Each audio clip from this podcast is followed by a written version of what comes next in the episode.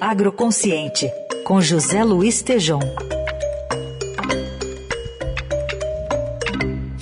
Hoje o Tejão comenta e questiona uma decisão do Conselho Nacional da Política Energética envolvendo biodiesel, que desagrada a todo o agronegócio. Bom dia, Tejão. Bom dia, Carol. Bom dia, Heissing. Bom dia, ouvintes. Pergunta é essa: por que as entidades envolvidas na soja, nos biocombustíveis, não foram consultados sobre a decisão de manter a mistura do biodiesel em 10% para 2022? Deixar de plantar 20 milhões de árvores e colocar em risco empregos, custos ao consumidor e desacreditar o RenovaBio é o que vale a decisão de manter em 10% a mistura do biodiesel.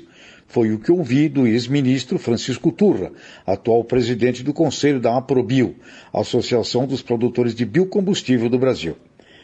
Essa decisão sepultou as esperanças do setor de que poderíamos, com o RenovaBio, ter uma política de Estado definitiva, registrou Francisco Turra. Porque o governo conseguiu tomar uma decisão que desagradou a toda unanimidade do agronegócio brasileiro sobre a mistura do biodiesel, mantendo em 10% para 2022? Conversei com o Turra, presidente da Aprobio, que disse o setor está constrangido com a manutenção do B10. As alegações do governo são inconsistentes.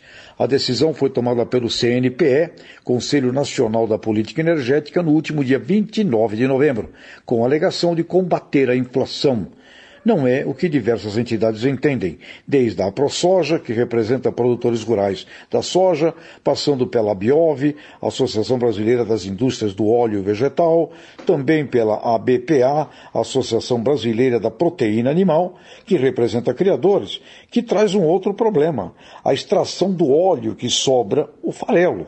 Com menos farelo, teremos custos mais altos e impactos negativos também para o consumidor. Francisco Turra vê que haverá mais soja-grão para exportação, para vender para a China, e menos oferta de óleo e de farelo de soja no país.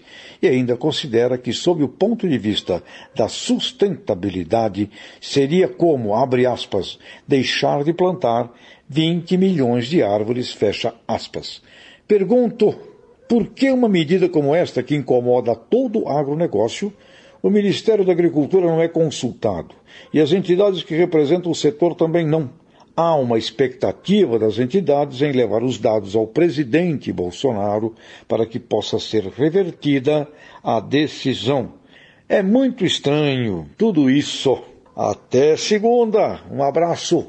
Valeu, Tejão. Até segunda.